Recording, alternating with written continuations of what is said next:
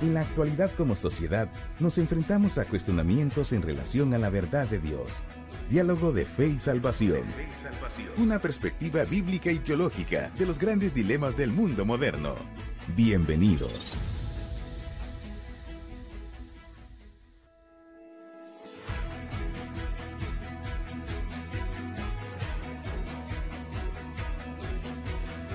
Muy buen día, muy buen día, apreciada audiencia, que el Señor les bendiga. Bienvenidos a su programa Diálogo de Fe y Salvación. Hoy es un gran día el que el Señor nos ha regalado, el Señor nos ha permitido vivir para su gloria. Así que agradecemos al Señor por ese privilegio y hoy estamos acá para compartir en nuestro programa Diálogo de Fe y Salvación, siempre nuestra temática desde una perspectiva bíblica y teológica y el cual es sobre la ideología de género. Así que bienvenidos hoy con nuestro tema Bases y Fundamentos de la Ideología de Género. Hermano Eddie Osorio, buen día, bienvenido. Buenos días, hermano Carlitos, un privilegio poder estar de nuevo. Eh, en Diálogo de Fe y Salvación damos la más cordial bienvenida a hermanos, amigos eh, que nos escuchan en esta oportunidad aquí en Guatemala y en en cualquier lugar eh, donde nos escuchen. Maryland. Eh, amén. Saludos hasta allá, Estados Unidos, y muchas gracias por eh, estar pendientes, ¿verdad? Bienvenidos y esperamos de que este tiempo se lo disfruten con nosotros. Amén. Un saludo a todos los compañeros del Seminario Teológico Centroamericano, CETECA en Guatemala, Manuel, uno muy pendiente del programa también. Amén, qué bueno, excelente. Y agradecemos al Señor por el privilegio, Manuel. Un tema importantísimo, Manuel. Continuamos con la ideología de género. Así es, ideología de género. Hoy vamos a ver sus bases y fundamentos. Bases y fundamentos, recapitulando un poco, hermano Eddie, acerca del programa anterior. Iniciamos, arrancamos con la ideología de género, su origen, la definición en sí, eh, cómo vemos desde la perspectiva de esa postura el género, el sexo, Exacto. qué dice la Biblia al respecto. Aprendimos mucho acerca de eso, ¿verdad? Y hoy continuamos. Sin duda, sin duda. Yo creo que el programa anterior, que lo pueden escuchar ya en YouTube o en Spotify para quienes nos, nos escuchan y no escucharon la primera, la primera parte de ideología de género. Eh, es una parte clave porque nos ayuda a ver de dónde, de dónde nace todo esto, ¿verdad? Y cómo eh, se ha querido, vamos a decirlo así, torcer eh, el diseño, el diseño divino, el diseño original de Dios. Exactamente. ¿Con qué objetivo, Iglesia del Señor, que nos escucha, con qué objetivo? Con que la Iglesia tenga también bases y fundamentos para responder. Lamentablemente responder, y lo vamos a aprender hoy, y lamentablemente responder cuando deberíamos ir a la cabeza. Cuando nosotros deberíamos estar proponiendo. Proponiendo, exacto, Proponiendo a la sociedad actual eh, sobre lo que Dios dice acerca de su palabra, su mensaje. Así que un reto muy especial el que la iglesia del Señor tiene en este tiempo y esperamos en el Señor hoy aprender, aprender mucho para poder tener bases y fundamentos para poder responder también a la ideología de género. Pero antes de iniciar con nuestro tema de hoy, les vamos a dejar con una bendecida alabanza, la cual esperamos que usted sea edificado.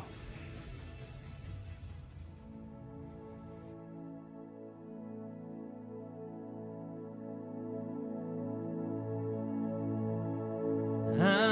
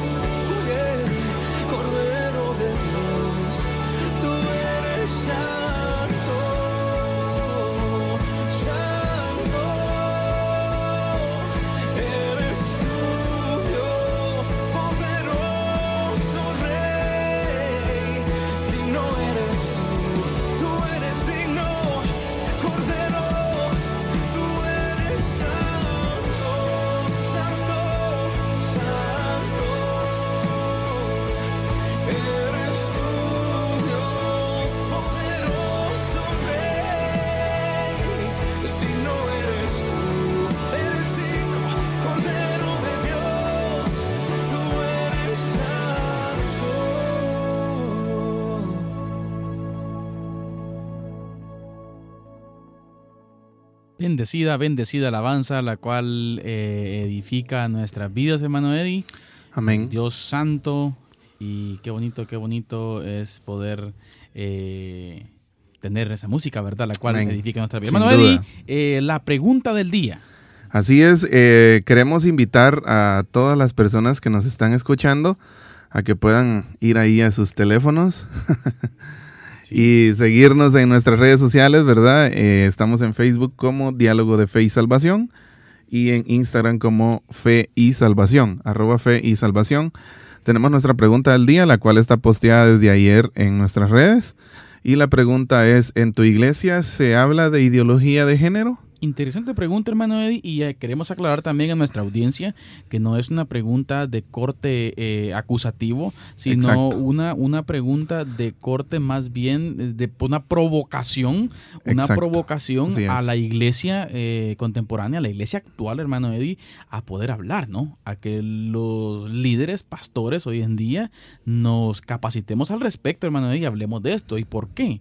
Porque es un monstruo la ideología de género, porque es una, digámoslo así, es una bomba, la cual está, eh, como hablábamos en el programa anterior, eh, influenciando en gran manera desde entes eh, políticos y educacionales a nuestra sociedad. Por lo tanto, hermano Eddie, la pregunta del día creo que nos lleva a poder eh, provocar esa zozobra ¿no? entre, entre el liderazgo eh, eclesial y preguntarnos si verdaderamente estamos abordando el tema. Exacto, así es, y esa es, esa es la idea, provocarnos, ¿verdad? A poder hablar, a poder investigar, eh, tal vez hay cierto miedo en cuanto a esto, ¿verdad? O, o poco conocimiento, pero esta es una invitación a poder investigar, a poder ponernos al día, informarnos y, y al momento de informarnos también formarnos, ¿verdad? Formar nuestros propios criterios, un criterio, valga la redundancia, bíblico de, de esta situación. Entonces, les invitamos a que respondan a la pregunta. La pregunta es, ¿en tu iglesia se habla de la ideología de género?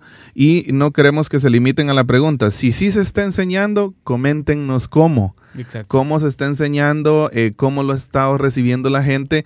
Y si en su caso no se está enseñando, eh, cuáles serían las razones por las cuales un tema así no está siendo tocado en la iglesia. Y repetimos, no es en, en un tono acusativo, ¿verdad? No, no, Sino no. en un tono de, de provocarnos a, a poder ir más allá con, con estos temas. Entonces, Y- ánimo, les invitamos. Pueden enviar también sus respuestas al a nuestro WhatsApp, el 4075 1111 y 3046 8054 y los estaremos leyendo entre un momento. Repita los números, hermano Eddie. 4075 1111 y 3046 8054. Muy bien, hermano Eddie, el programa anterior estuvimos hablando acerca de la ideología de género, su origen y su definición. Y definimos eh, con respecto a ello, ¿sí? Definimos la, la ideología de género, hablamos un poco acerca de lo que en sí definir por separado lo que es ideología y lo que es género. Por supuesto, lo vimos desde la perspectiva de... Cómo ellos lo están exacto, planteando. las propuestas de estos grupos ¿sí? neomarxistas, como dijimos anteriormente. Y antes de leer nuestra base bíblica, tal vez quisiéramos eh, recapitular un poco acerca de la definición en sí de la ideología de género. Y la ideología de género, apreciable audiencia, es una ideología política de corte neomarxista y sesgo totalitario, escucha esto, que defiende que las diferencias entre el hombre y la mujer, a pesar de la obviedad anatómica y biológica, hablemos así claro, eh, la de- eh, ellos proponen que la diferencia entre el hombre y la mujer, a pesar de que el hombre se distingue porque tiene pene y porque tiene un sistema reproductivo masculino, hermano Eddie, y porque la mujer tiene vagina y porque su sistema reproductivo es femenino, Femenino. y su interior hasta su sistema óseo, digámoslo así, sí, es también Es una parte diferente. diferente. Sí, entonces, a pesar de eso, la ideología de género propone que no corresponde a una naturaleza fija, sino que son construcciones culturales y convencionales que responden a roles y estereotipos que a lo largo de la historia la sociedad ha ido creando. O sea, en otras palabras, ellos dicen que usted no es hombre porque nace hombre. Sino porque la sociedad lo está obligando. Exacto. Entonces, eh, es, es, un tema bastante difícil, sutil, hermano Eddie, sutil, la verdad, por donde el enemigo se está metiendo. Y estuvimos hablando un poco acerca de eso, ¿verdad? En nuestro, en nuestro programa anterior. Hoy, como ya bien decían, vamos a hablar un poco acerca de las bases y fundamentos y algunos factores que vamos a aprender juntos acerca del establecimiento de la ideología de género en las naciones. ¿sí? Así que mucha atención hoy, apreciable audiencia, pero antes vamos a proceder a nuestra lectura bíblica, la cual es una lectura clave, la clave porque creemos que bíblicamente, como decíamos al principio, nuestro programa va de un, de, un filtro bíblico y toda la temática que en el mundo hoy en día hay, debemos de pasarla por el filtro bíblico. Y esa es la clave, sí, porque hay un Dios creador, un diseñador, un arquitecto de la vida, sí, del sexo, de la humanidad, de la familia en sí y de la forma en que su nombre debe ser conocido, ¿no? Entonces el objetivo de todas estas ideologías es distorsionar esta parte. Pero, hermano Eddie, ¿por qué no le a la ideología de género más bien le han puesto nombre, ideología de género? Pero bíblicamente hablando, eh, la podemos definir, hermano Eddie. Exacto. Y vamos a observarlo en el libro de Romanos, capítulo 1, verso 16 al 32. Y le suplicamos que si usted tiene por ahí la oportunidad de abrir su Biblia, ábrala. Y si usted va manejando o algo por el estilo, o está operando una máquina o algo, no la abra, por favor, ¿verdad? Así que, hermano Eddie. Amén. Leemos eh, Romanos capítulo 1, de su versículo 16 en adelante. Eh, porque no me avergüenzo del Evangelio, porque es poder de Dios para salvación a todo aquel que cree, al judío primeramente y también al griego, porque en el Evangelio la justicia de Dios se revela por fe y para fe, como está escrito, mas el justo por la fe vivirá porque la ira de Dios se revela desde el cielo contra toda impiedad e injusticia de los hombres que detienen con injusticia la verdad, porque lo que de Dios se conoce les es manifiesto, pues Dios se lo, se lo manifestó, porque las cosas invisibles de Él, su eterno poder y deidad, se hacen claramente visibles desde la creación del mundo, siendo entendidas por medio de las cosas hechas de modo que no tienen excusa pues habiendo conocido a Dios, no le glorificaron como a Dios, ni le dieron gracias, sino que se envanecieron en sus razonamientos, y su necio corazón fue entenebrecido.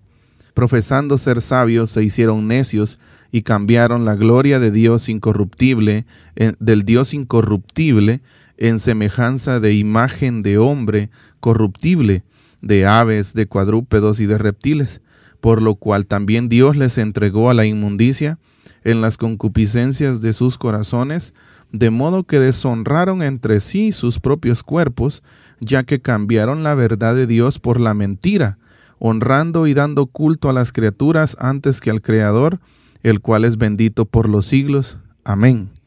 Por esto Dios los entregó a pasiones vergonzosas, pues aun sus mujeres cambiaron el uso natural por el que es contra naturaleza, y de igual modo, también los hombres, dejando el uso natural de la mujer, se encendieron en su lascivia unos con otros, cometiendo hechos vergonzosos, hombres con hombres, y recibiendo en sí, mismo, en sí mismos la retribución debida a su extravío.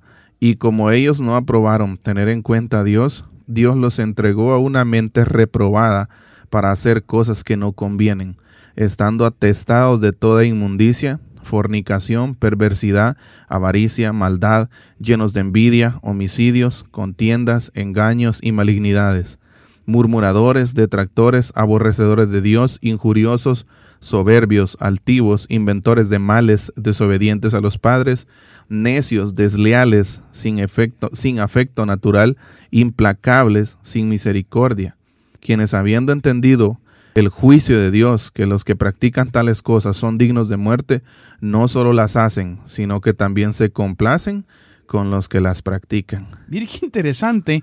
Y, eh, eh, apreciar la audiencia, hermano Eddie, no sé, pero este texto, este texto, y por eso dedicamos un poco de tiempo, un poco largo, ¿verdad? 16 versículos aproximadamente, queda como al niño al dedo.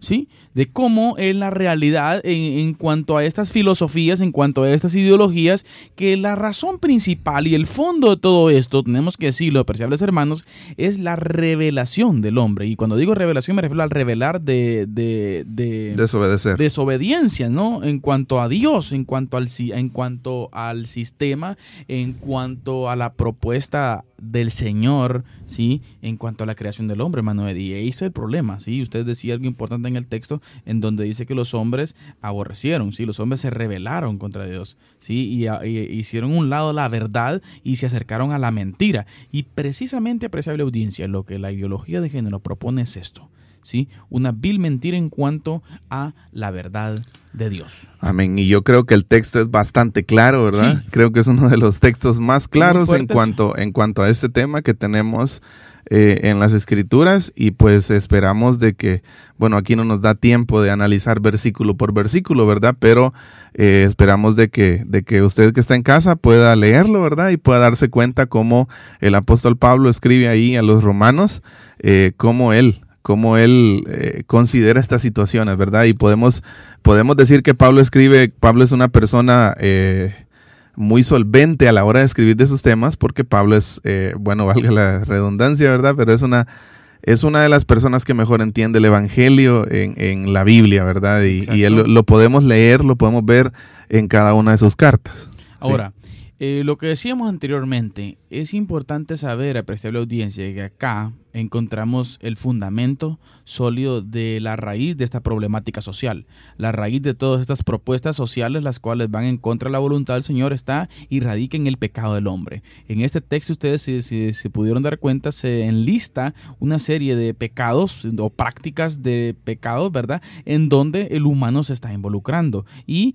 literalmente es lo que hoy en día sucede. Así que esto es muy importante tomarlo en cuenta, mis amados hermanos. Tiene nombre y apellido, ¿sí? Todo lo que la problemática social que usted ve es el pecado del hombre. Y sepamos de que todo hombre que en esta tierra nace apreciable audiencia, y mire qué tremendo lo que vamos a decir, por eso es que anteriormente explicábamos de que la ideología de género encontró un ecosistema perfecto, un ecosistema perfecto en, la, en, la, en nuestra sociedad. ¿Por qué? Porque es una sociedad ignorante de la Biblia, es una sociedad en la cual cada, cada tiempo que pasa la gente menos lee la Biblia. Cada generación menos conocimiento de la Exacto, imagínense, ese menos conocimiento de la Biblia, esa menos proclamación de las verdades bíblicas y a esto añadirle, hermano Eddie, la pecaminosidad del hombre, que es la tendencia, ¿sí?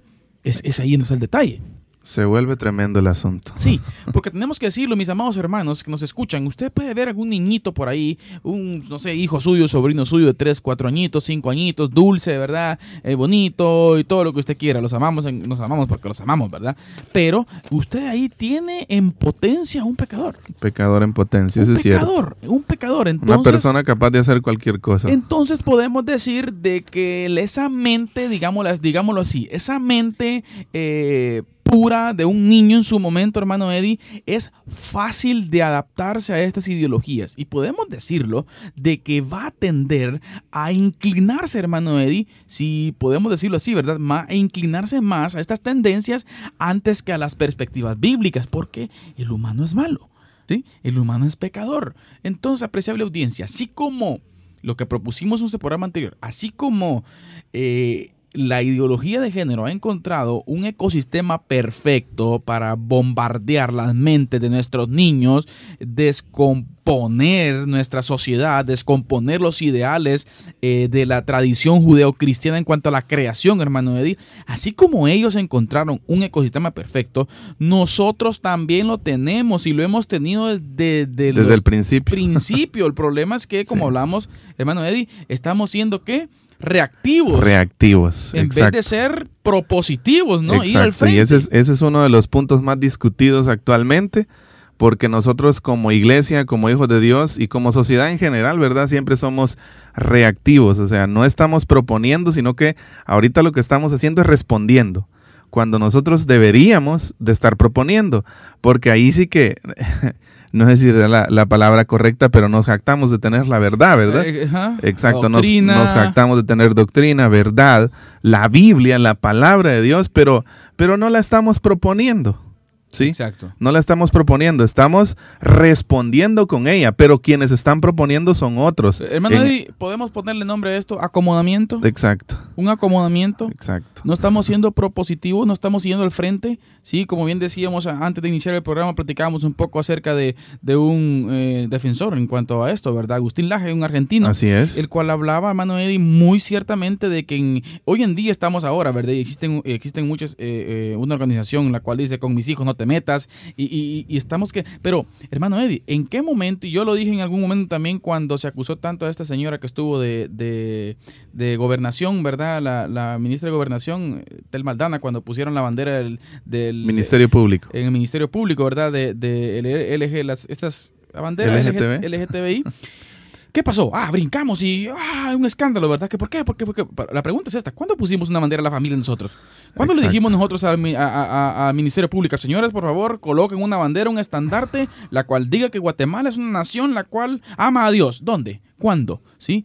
No la pusimos. lo, estamos haciendo ahora, queriendo brincar, como decimos, queriendo reaccionar, ¿sí? Al ver que ya sobre nosotros está otra influencia. Ahora, toca defenderlo, toca defenderlo, pero necesitamos decirlo, mis amados hermanos, tenemos que alistarnos. Tenemos que ser activos. Tenemos, que, empezar a proponer. Sí, tenemos que empezar a proponer y ya no solo responder. No podemos ser pasivos ya. Exacto, tenemos que activar, tenemos que, ahí sí que eh, proponer esa verdad, esa verdad que nosotros tenemos. Exacto. Nos jactamos de la verdad, pues propongámosla. Propongámosla, anunciémosla, vayamos a las escuelas con los niños. Hermano, eh, eh, apreciar la audiencia, déjeme decirle, sí, que existe un mundo el cual necesita de la verdad de Dios. Por favor, iglesia del Señor, ya no tenemos que estar en nuestras cuatro paredes únicamente. La influencia en nuestras cuatro paredes solamente es para los creyentes. ¿Y con qué objetivo? Con que el creyente se capacite. Sea edificado. Así como un soldado se ha enviado a guerra, pasa aproximadamente, sí, tres años entrenándose, sí, para poder utilizar un fusil en guerra, hermano Eddie. La iglesia debe de venir a esas cuatro paredes, a aprender para salir afuera y proponer. Exacto. Tenemos que salir de esas cuatro paredes y no podemos permanecer más allí. Así es, definitivamente. No permanecer más allí. Ese es el llamado. A la iglesia de hoy. Muy bien, ahora vamos a iniciar con la parte de los factores principales para el establecimiento y expansión de la ideología de género. Y es bien importante, Mano Eddie, lo que este punto nos dice. Así es. Eh, cuando, mi, cuando nosotros hablamos de ideología de género, vemos que no ellos no buscaron mecanismos violentos, vamos a decirlo así, para, para entrar en nuestra sociedad, para querer establecerse o para sobresalir. No es por la marcha del orgullo gay una vez al año, ¿verdad? No, no, no. hay, un trasfondo, hay un trasfondo detrás de todo esto, cómo ellos manejaron toda esa parte, no hay desórdenes sociales de todo tipo, ¿no? ¿Verdad? La ideología de género se ha acabado imponiendo sutil y astutamente gracias a la conjunción de cuatro factores principales que vamos a ver acá. Son los que vamos a aprender durante esta mañana y eh, resto de que nos queda el programa, porque también tenemos otros dos muy importantes, hermano. Vamos a analizar estos cuatro factores, en primer lugar, acerca de la ideología de género. Vamos con el primero, Manuel. Así es. El primer factor principal, recuerde, estamos viendo factores principales para el establecimiento de la ideología de género en nuestra sociedad. Número uno, tenemos la aparición masiva e invasiva de movimientos asociativos, asociaciones culturales, universitarias, ecologistas, pacifistas, filosóficas de defensa de, de los derechos de la mujer y todo tipo de ONGs imaginable que han sido creadas o infiltradas por las doctrinas de la ideología de género para conseguir credibilidad y reivindicaciones con sabor a justicia social. Qué interesante. Por eso que decíamos, Bruno Eddie, esto no es una cosa que de paso.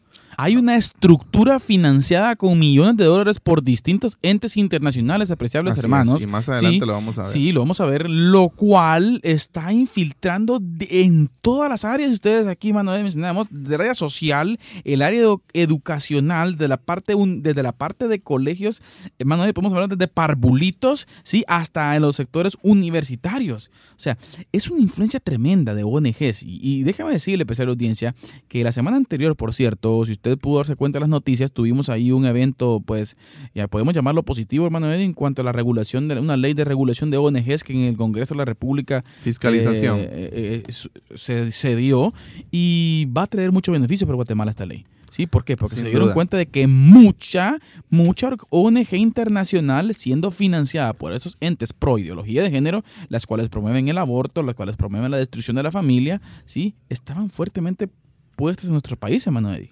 Así es, y si, y si nos, eh, bueno, no vamos a mencionar eh, nombres de organizaciones, ¿verdad? Pero eh, si nos podemos, si usted va un poco más ahí a investigar, nos podemos dar cuenta de que hay un montón de ONGs en Guatemala eh, que están concentradas principalmente en la capital del país, en Ciudad de Guatemala, ¿verdad? Este, que se dedican a qué? ¿Cuál es la función? Nosotros tenemos un concepto de ONGs, ¿verdad? Cuando oímos ONGs, como que al menos en acá en el interior del país, en los departamentos, se piensa de que son personas que ayudan a la gente pobre, ¿verdad? A la gente que, que está en extrema pobreza. Entonces, pero por el otro lado también tenemos ONGs que se dedican total y exclusivamente al, a la publicidad, a la defensa de la ideología de género. Y solo, no solo publicidad y defensa, sino que imposición. Imposición también. Y, y, y, lo tremendo de esto es que estas, estas ONGs están infiltrándose en, en las universidades, eh, hay asociaciones, hay, hay, hay, un montón de organizaciones eh, con un nombre, pero que el trasfondo de todo eh, es esto, es el establecimiento de la, de la ideología de género en nuestra sociedad. ¿Por qué? Porque al llegar a, a, través de una asociación, o vamos a decir así, hay asociaciones que son marcas importantes en el país. Entonces, al llegar ellos en nombre de una asociación, hay credibilidad. Hay credibilidad. Y todo esto lo disfrazan de qué? De justicia social, ¿verdad? De apoyo. De justicia social, exacto. Entonces, eh, darnos cuenta eso, y ese es el primer factor, principal. Primer factor principal para el establecimiento de la ideología de género, hermano Carlitos, vamos con el segundo. Vamos con el segundo, apreciable audiencia, y el segundo es el apoyo de la banca internacional y los lobbies económicos que junto con poderosas fundaciones filantrópicas han sido utilizados, escuche, para financiar e impulsar dentro del nuevo orden mundial el proceso de control económico, poblacional e ideológico. Pongamos un ejemplo claro. Los entes económicos a nivel mundial, debemos decir la banca internacional, el Banco Mundial, por poner un ejemplo apreciar la audiencia, cuando un país recurre al Banco Mundial, que por cierto, déjeme decirle que el 90% de los países a nivel mundial acuden al Banco Mundial y no digamos nosotros como Guatemala, cada cuatro años acudimos al Banco Mundial, ¿sí? ese es, es un punto importante. Ahora, el Banco Mundial y estas bancas internacionales están con la total disponibilidad de poder financiar todo este tipo de cosas. Y más de algún momento, apreciable audiencia, por ejemplo, llega tipo X país a solicitar ese dinero, ¿sí? La banca internacional dice, sí, aquí está, pero debajo de ese aquí estaba ese paquete de ideologías, hermano, de las cuales supuestamente son para el desarrollo del país, en donde viene infiltrado todo lo que esta ideología de género eh, propone. Exacto. Entonces es una cuestión, hermano, de un arma de doble filo y como lo decíamos al principio, muy sutil, ¿no? Así es.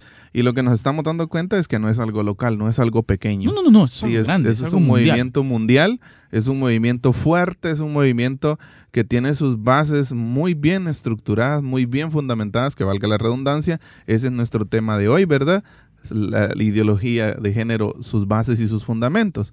Entonces, y ya hermano Carlitos, hablábamos del segundo factor principal, ¿verdad? Para el, establecimiento, la parte económica. Vimos la parte social o, de manifestaciones de cómo ellos ¿Influencia? exacto, de cómo ellos están influenciando a nuestra sociedad y también ahora la parte económica. Vamos con el tercero, Factores principales para el establecimiento de la ideología de género, la incapacidad de las políticas conservadoras de centro derecha para oponerse al, avance de la ideología de género, que en muchos países han terminado por aceptar al venir despolitizadas y revestidas en superficie de, de las mencionadas reivindicaciones sociales, logrando así imponer el inquietante concepto de transversalidad de género. Mire, qué tremendo podríamos decir que esta parte nos corresponde casi a nosotros. Sí, sí, sí. sí. o sea, la, la, vamos a decir así, estábamos hablando al principio de eh, que somos reactivos, ¿verdad? Pues este es, este, es, este es un punto para considerar en cuanto a eso. La incapacidad de, del lado conservador. Nosotros nos la llevamos de conservador, ¿verdad? Nosotros somos conservadores, pero no ha habido actividad. Una acción. Sí, no ha habido acción no, no ha existido ese accionar en donde nosotros propongamos lo que ya hablamos al principio, ¿verdad? El diseño divino, el diseño de Dios. O sea, sí lo tenemos, pero no lo estamos proponiendo. Entonces, ha sido, ahí sí que hemos sido incapaces, incapaces en esta área. Y el desafío y el reto para la iglesia actual es poder eh, movernos y movilizarnos en cuanto a esta situación, hermano Eddie. Así que muy, muy, muy, muy especial. Veamos el cuarto factor, hermano Eddie, y luego pasamos a la eh, pasamos a nuestro, nuestra cápsula de hoy, ¿verdad? Nuestro espacio de medio del programa, en donde eh, veremos nuestra cápsula histórica, por cierto, en este día, y también veremos algunos algunos comentarios y mensajes que nos han enviado. Pero veamos el cuarto factor, y el cuarto factor es, se amarra con lo que decía usted ahorita, el silencio y la pasividad del cristianismo. Mire qué interesante. El silencio y la pasividad del cristianismo, que en general no ha sabido ser sal y luz, manteniéndose al margen de la dura evidencia social. Desde iglesias, asociaciones, consejos, etc. No hemos sabido movilizar, crear conciencia social y buscar un frente unido y unánime para no seguir permitiendo la realidad de una masa cristiana acrítica y acomodada, sumida en un letargo conformista y pasivo. Tremenda la situación de nuestra iglesia actual, apreciable hermano. ¿Qué opina usted al respecto? Allí en su hogar, allí donde usted nos escucha, hermano Eddie. La verdad es que se siente hasta duro, ¿no? Sí. Sí, pero es la realidad. Es la realidad. ¿Por qué? Porque hemos vivido nosotros, ahí sí que como en algunas veces lo hemos dicho, quizás fuera del aire hemos tenido muchas pláticas en cuanto a esto, hemos vivido eh, en, nuestra burbuja evangélica, ¿sí? en nuestro círculo cristiano. Pero, eh, ¿qué pasa con esto? Con ser sal, con ser luz. ¿Qué pasa con ese, con ese detalle? Interesante punto, hermano, y el cual continuamos después de nuestra cápsula histórica, la cual tenemos listos para verla en esta mañana con nuestro hermano Eddie. Hermano Eddie, la cápsula histórica. Amén. Tenemos ahorita, eh, vamos a compartir con ustedes una cápsula histórica en relación al tema que estamos hablando. Eh, ¿Cuándo se lanzó al mundo moderno esta ideología de género? Vamos a compartir acerca de eso un hecho muy importante que hay un punto de inflexión ahí en 1995 en la cuarta conferencia mundial de las Naciones Unidas sobre la mujer que tuvo lugar en Pekín. Hubo una acción muy activa en esa cumbre mundial por parte de los defensores de esta ideología. Muchos países les apoyaron porque creyeron que se trataba de una lucha a favor de los derechos de la mujer. Ojo con esto, que es lo que hemos estado mencionando, ¿verdad? ¿Qué estrategia utilizaron los defensores de esta ideología en esa cumbre?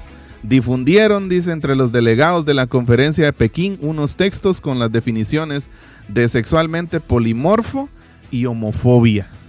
que son temas muy, muy mencionados hoy en día, ¿verdad? Es como, es como el escudo de ellos. Eh, exactamente. Entonces, sexualmente polimorfo quiere decir muchas formas, ¿verdad? Muchas formas de, sexo o de, o de personas sexualmente activas de muchas formas. Y la homofobia, pues es en nuestro medio es conocido como la, la aversión, ¿verdad?, a los homosexuales o a, cualquier tipo de, de, práctica sexual que no sea la heterosexual entre hombre y mujer, ¿verdad? Ahora, eh, en esos textos que se repartieron en la cumbre de, en la conferencia de Pekín, en ese entonces en las Naciones Unidas, se excluyó palabras como marido, mujer, esposa y padre. Mire. Sí, porque estamos viendo que ellos lo que quieren hacer es eh, destruir las, lo que para ellos son las limitantes biológicas. Supuestamente el reenseñar. Exacto, reenseñar. Desaprender es una palabra que ellos mucho utilizan, ¿verdad? Desaprender la forma tradicional y aprender esta nueva forma. ¿sí? Ahora, eh, nos preguntamos, ¿en qué concluyó la cumbre de Pekín? Entre la perplejidad de los asistentes, los defensores de esta ideología, consiguieron que se aceptase el concepto de género. Escuche bien. Y la cumbre emitió la siguiente definición. El género se refiere a las relaciones entre mujeres y hombres basados en roles definidos socialmente que se asignan a uno u otro sexo. Entonces, desde ahí para acá es donde así, ese, así, esa, esa cumbre ha sido un punto de inflexión bien fuerte. ¿sí? Exactamente. Bien fuerte en cuanto a la ideología de género en nuestra historia, vamos a decirlo así, moderna en nuestros últimos 20 años. Esta cumbre fue en Pekín en 1995, la cuarta conferencia mundial de las Naciones Unidas sobre la mujer. Y lo que estamos viendo, hermano Carlitos, es que eh, la imposición de la ideología de género tiene detrás mucho feminismo radical. Exacto. Hablamos en nuestro programa anterior, hermano Eddie, de la influencia viniendo ya por 1908. Bueno, en realidad, de Sodoma y Gomorra, como hablábamos, ¿verdad? Este, esto ya, estaba establecido. Ahora, podemos decir, hermano Eddie, que ya por 1908, 1930, 1950, las influencias comenzaron, pero oficialmente con bandera, digámoslo así, en las Naciones Unidas, allá por 1995. Y desde allí hacia acá, hoy, 2020, 25 cinco años después, sí, podemos decir de que dentro de las metas y objetivos que ellos se han puesto, hermano Eddie, las han logrado. Definitivamente. Y esta ah, cápsula histórica, apreciable audiencia, nos mueve a reaccionar, salir de nuestra hamaca espiritual. Así es, sin duda. Así que, eh, apreciar audiencia, muy, muy buena, muy buena eh, cápsula, histórica. y eh, continuamos en este espacio eh, en nuestro programa en cuanto a también los saludos. Saludos, un saludo muy especial. Y a la respuesta, la respuesta a la pregunta del día, ¿verdad, hermano Eddie? Sí, y queremos enviar un saludo a nuestro hermano Raúl Ponce, pastor de la iglesia bautista en Spring, Houston, Así es. en los Estados Unidos. Nuestro hermano Raúl nos comentaba en su respuesta, mis apreciables hermanos, cada domingo lanzamos algo acerca de esto. Muy interesante. Qué bueno, ¿verdad? Qué bueno saber que la mención acerca de, eh, la temática de la ideología de género. Qué bueno saber que cada domingo eh, se establece, se establece algo algo eh, ahí sí que contrario a esta ideología dentro de la iglesia, ¿verdad? Y es bueno, es bueno hablar, es bueno abordar el tema.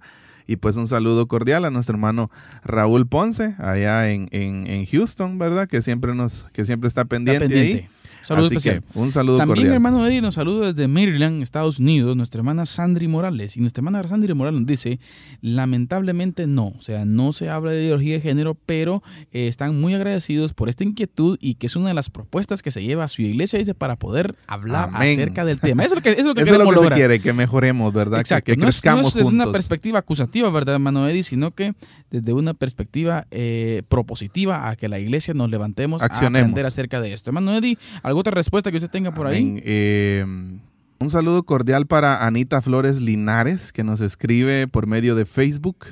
Eh, hablando en, en ella agradece al, al, programa, ¿verdad? Porque los temas que se tratan son bíblicos, dice, ¿verdad? Entonces, eh, un saludo cordial para Anita Flores Linares, que nos ha escrito a través de nuestra página de Facebook. Entonces, y los invitamos a ustedes a que puedan seguir participando en la respuesta a la pregunta del día.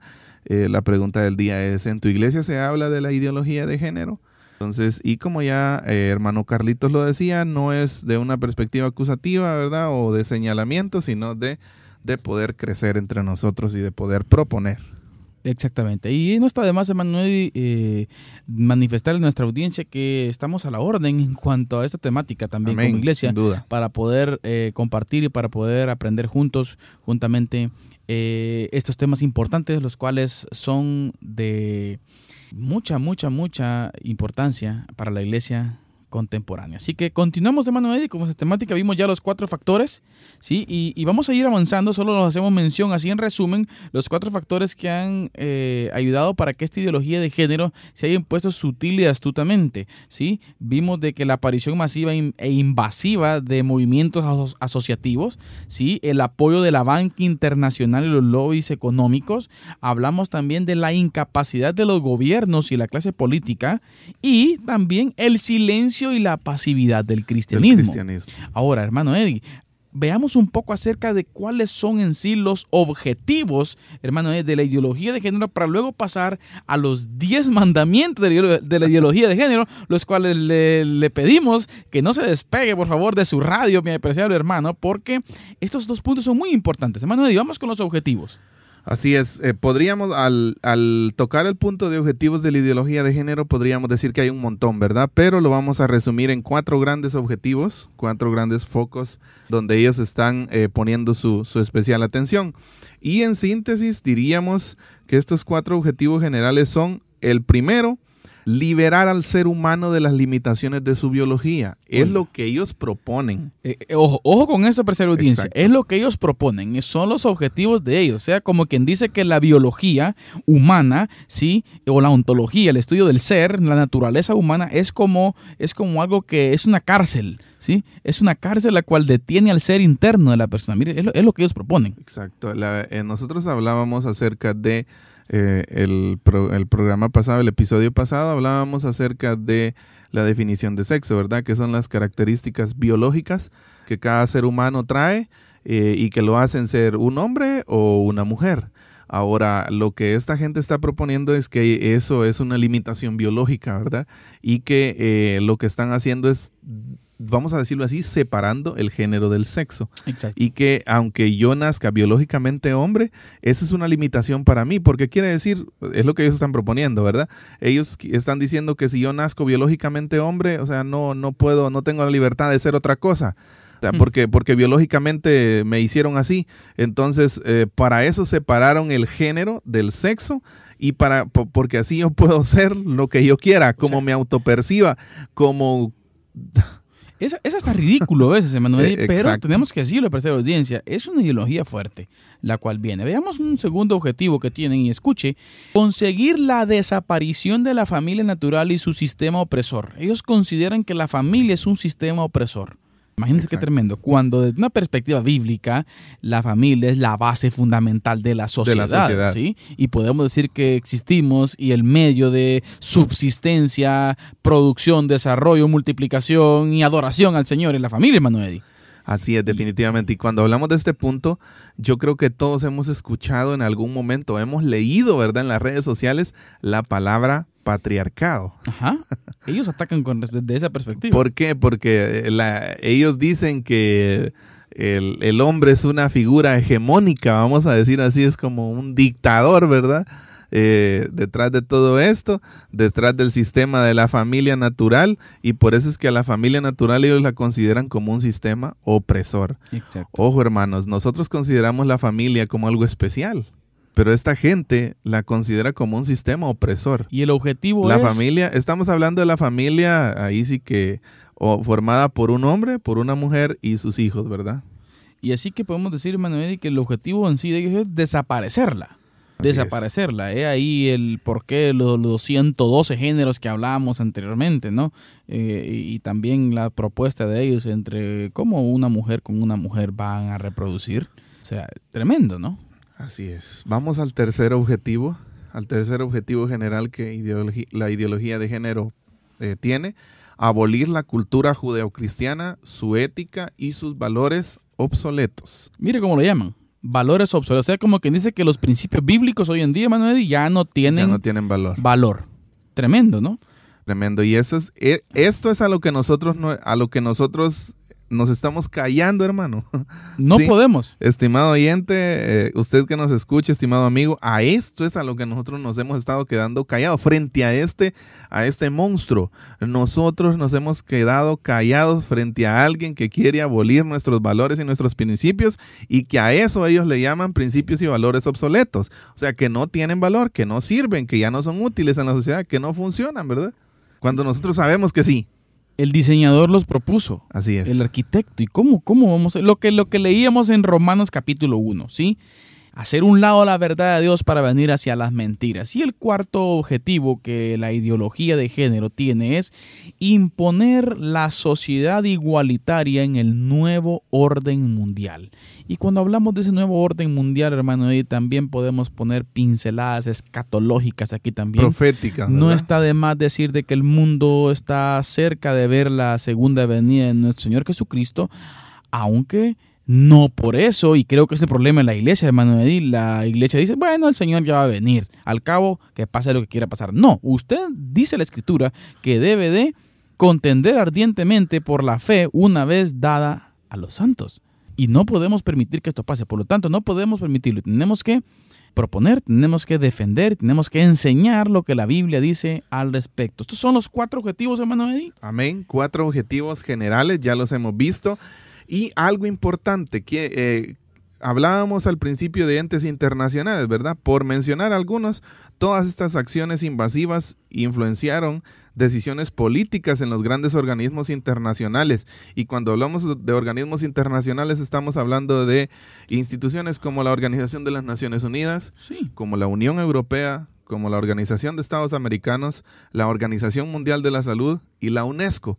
O sea, estas son organizaciones, son órganos mundiales de gobierno y, nuestro país, nuestro país pertenece a eso. Nuestro país está dentro de la Organización Mundial de la Salud, nuestro país está dentro de la UNESCO, nuestro país está dentro de la Organización de Estados Americanos y nuestro país, perdón, también es miembro de la Organización de, de Naciones Unidas. Claro, entonces es ahí donde encontramos los objetivos principales de ellos. ¿Sí? Y tenemos que tener siempre muy en cuenta esto, amado hermano, desde la perspectiva política también esto es claro, hermano Eddie. Así es. Y es por eso que nosotros tenemos que tener mucho, mucho cuidado, ¿sí? Por lo que vemos en nuestro, en nuestro ambiente, porque debe de saber usted, mi amado hermano, de que esta influencia está fuerte. Así es. No le puedo hacer una pregunta simple, por ejemplo, usted, antes de que sus niños hayan entrado al colegio, ¿revisó usted los libros de texto? ¿Revisó usted el libro de ciencias naturales, por ejemplo? Ah, un buen punto. y mire, déjeme decirle, hermano Eddie, que existen libros los cuales ya proponen esa postura, ¿sí? En Argentina, por ejemplo, en otros países de Latinoamérica, a los niños ya les están enseñando. Y tenemos la oportunidad de ver ahí en un, video, por ejemplo, e, en YouTube, hermano Eddie, en donde encontramos a niños vistiéndolos de niñas para ver cómo se sienten. Y si se sienten bien es porque él, en su género, es niña. Imagínese usted. Esa es la limitante que la, pregunta, la pregunta es esta, hermano Eddie. Ah, sí, eso es en Argentina. Si la iglesia sigue como está hasta el día de hoy, hermano Eddie, no nos vayamos a extrañar cuando en nuestro país, Guatemala, tengamos esta influencia. No, es que en Guatemala somos conservadores, es que en Guatemala hay un 45% de, de evangélicos, otro 45% de católicos, y no, aquí no va a pasar. ¿Qué no va a pasar si la iglesia no despierta? Pasará. Si la iglesia no se levanta, hablábamos hace un momento del letargo espiritual en el que se encuentra el cristianismo y, hablamos de nuestra, de nuestra, de nuestro lugar, sí, de, Chiquimula, de Guatemala. Hemos estado dormidos, esa es la realidad. Sí, hemos estado en un letargo espiritual y que es necesario que nosotros nos levantemos y activemos. ¿Por qué? Porque un auténtico plan maquiavélico desde, desde, los distintos frentes mencionados ya se está llevando a cabo y nosotros tenemos que activar. Ahora, hermano Eddie, pasemos a un punto importantísimo. Un punto importantísimo de esta mañana ya para ir finalizando, nos queda ya poco tiempo y queremos eh, dialogar mucho acerca de esto.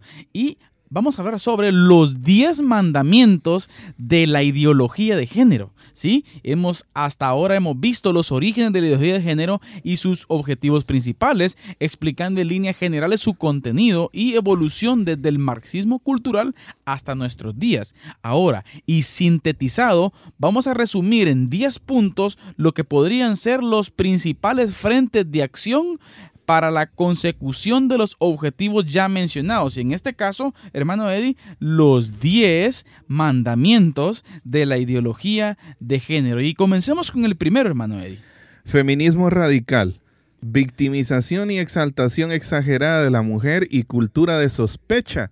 Ojo con esto, este es un punto bien importante. Cultura de sospecha frente al varón al que se acusa de ser la raíz de muchos males, por no decir de todo, ¿verdad? De todo, sí. Mire, el, feminismo radical, sí, y lo vimos en nuestra serie de las familias auténticamente cristianas, hermano. Desde una perspectiva bíblica, desde un filtro bíblico, Dios ha dado al hombre ser la cabeza del hogar, desde una perspectiva de servicio, ¿no? Sí. Exacto, no de un liderazgo de, de autoritarismo, sino de un liderazgo de servicio que, Dios lo diseñó de esa forma. Ahora, cuando hablamos de feminismo, ah, viene a mi mente, ¿verdad? Eh, Jesús defendió a las mujeres. Jesús vino a levantar el ministerio de las mujeres. Jesús vemos, lo vemos en el Nuevo Testamento durante sus tres años y medio de ministerio, eh, activando con muchas mujeres, relacionándose con muchas mujeres, ¿sí? Pero eh, también Dios dio un lugar especial a las mujeres un rol específico. Exacto, lo que el feminismo radical busca es una victimización y exaltación exagerada de la mujer y cultura de sospecha. El hombre es malo. Exacto. Y la mujer hay que ponerla en un lugar eh, más alto ¿sí? Y victimizada, por cierto. Eso provoca que la gente diga, no, pues tenemos que levantarnos. Exacto.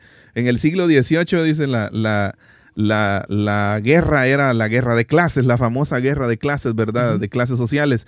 Pero al, dejar atrás la guerra de clases se ha convertido en la guerra de los sexos, ¿verdad? Hombre contra mujer. ¿Y quién es mejor? Y todo eso. Cuando sabemos que Dios le dio a cada uno de ellos un lugar específico. Pudiéramos hablar mucho más acerca de la, del feminismo radical de prestar audiencia, pero el segundo mandamiento en la ideología de género es el igualitarismo. Y aquí encontramos que ellos proponen la negación de las diferencias biológicas entre individuos. Oiga, en pro del concepto igualitario en el género fluido, o sea, las diferencias biológicas no valen. Es lo que ellos están proponiendo. Si un hombre es diferente a una mujer porque tiene pene, ¿sí? Y una mujer es distinta porque tiene vagina, hermano Eddie. Y, va a perdonar nuestra audiencia que estamos mencionando tanto estos, estos conceptos, ¿verdad? Pero es importante decirlo porque ellos van a eso y están atacando mucho esto. Y no, el hombre es... Eh, Niega las diferencias biológicas. Niega las diferencias biológicas y van, y como hablábamos en nuestro programa anterior, ponen como el órgano central, hermano Eddie, que define al humano es el ano. Exacto. Mire, qué, qué, tremendo. Qué locura. Qué locura. El igualitarismo, o sea, ellos niegan las diferencias biológicas entre individuos. Bueno, vamos con el tercer mandamiento. Con el tercer mandamiento, anticristianismo. Oiga. Oposición beligerante ante las raíces judeocristianas de Occidente, acusadas de moralidad represora y mantenedora del heteropatriarcado familiar. O sea, ¿ah? nos acusan de ah? retener, sí, lo que Dios estableció.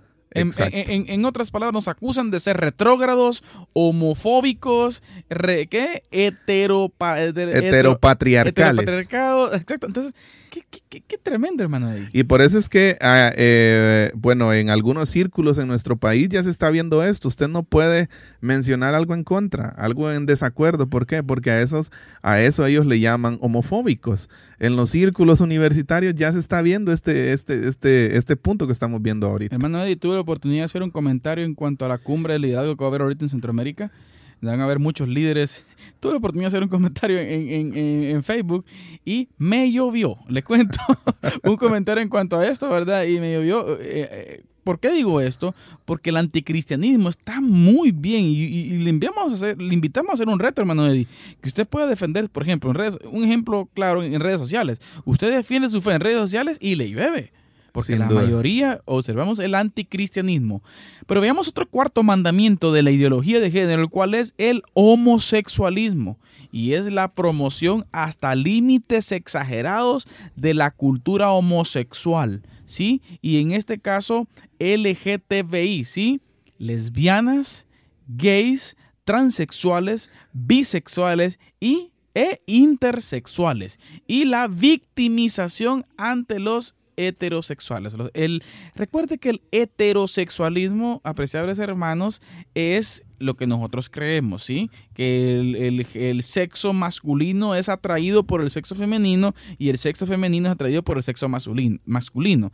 Eso es el heterosexualismo. Ahora, estos proponen de que no, de que no solo es eso, sino que a un hombre le puede gustar un hombre, ¿sí? Y a una mujer una mujer. ¿Sí? Y un hombre que, se, que está hombre, que es biológicamente, anatómicamente, ontológicamente hombre, él por dentro es mujer. Y se va a vestir como mujer y va a ser una mujer. Mire, esto es lo que propone la ideología de género. Qué torcimiento, ¿verdad? Definitivamente. Vamos con el quinto. Ese es importante, Manuel. Colonización ideológica. Oiga, qué término más bárbaro. Hay que imponer programas de adoctrinamiento desde la infancia para crear una nueva forma de pensar en nuestros hijos y futuras generaciones. En parte, bueno, casi no en parte, pero por eso estamos aquí nosotros. Eso es lo que nos mueve. O sea, pensar en cuántas generaciones, pensar en que nuestro país, lo decíamos en el primer programa, nuestro país tiene una media de población de 20, 21, 23 años, eh, son nuevas generaciones. ¿sí? Y estas personas, estos movimientos, esta ideología tiene una, una postura de, vamos a decir, una propuesta de colonización ideológica. Sí, o sea, tienen programas de adoctrinamiento. Desde Inversión. Exacto. Inversión, hermano Eddie. E, influencia en todas las áreas políticas, sociales. Tremendo. Y nosotros, y nosotros como iglesia, ¿Podemos decir que estamos colonizando también nuestras generaciones con el Evangelio? Buena pregunta.